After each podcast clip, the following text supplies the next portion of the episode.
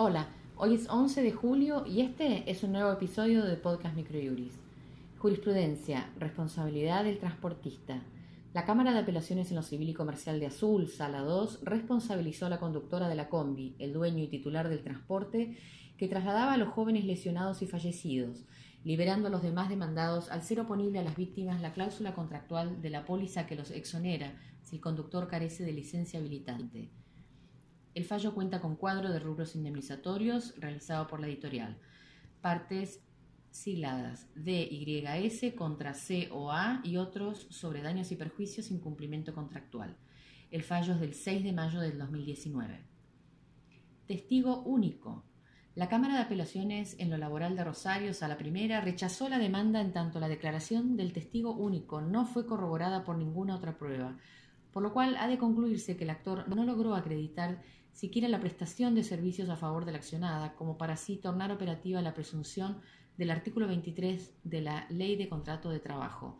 Máxime cuando esas declaraciones no son contestes ni en cuanto a la jornada de trabajo ni en cuanto a la remuneración percibida. Fallo Gómez Juan Carlos contra Grossi Fernando sobre cobro de pesos laboral. Fecha del fallo 11 de marzo del 2019. Mala praxis odontólogos. La Cámara de Apelaciones en lo Civil, Comercial, Laboral y de Minería de Neuquén rechazó la demanda por mala praxis contra un odontólogo, ya que durante dos años el actor no tuvo inconvenientes con el puente que le colocó, por lo que es probable que los desprendimientos se deban a caries posteriores a la realización del tratamiento. Partes sigladas GH contra AFL sobre daños y perjuicios derivados de la responsabilidad por el ejercicio profesional. Mala praxis. Fecha del fallo 11 de abril del 2019. Novedades legislativas. Personal de casas particulares.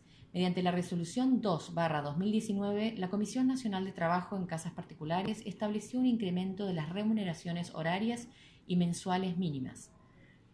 Documentos del auto. Con la disposición conjunta 1-2019 de la Subsecretaría de Gobierno Digital, se aprobó la versión digital de las cédulas verde y azul.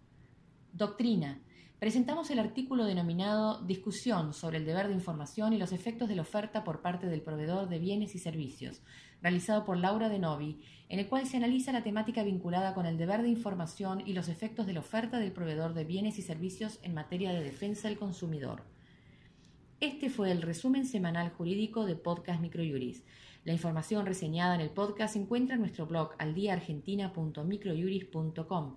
Para saber más sobre nuestros servicios, se pueden comunicar de 9 a 18 horas a través de nuestro número de WhatsApp 15 22 60 2006 o escribirnos a socios.ar.microjuris.com y consultarnos sobre promociones y planes de suscripción. Muchas gracias.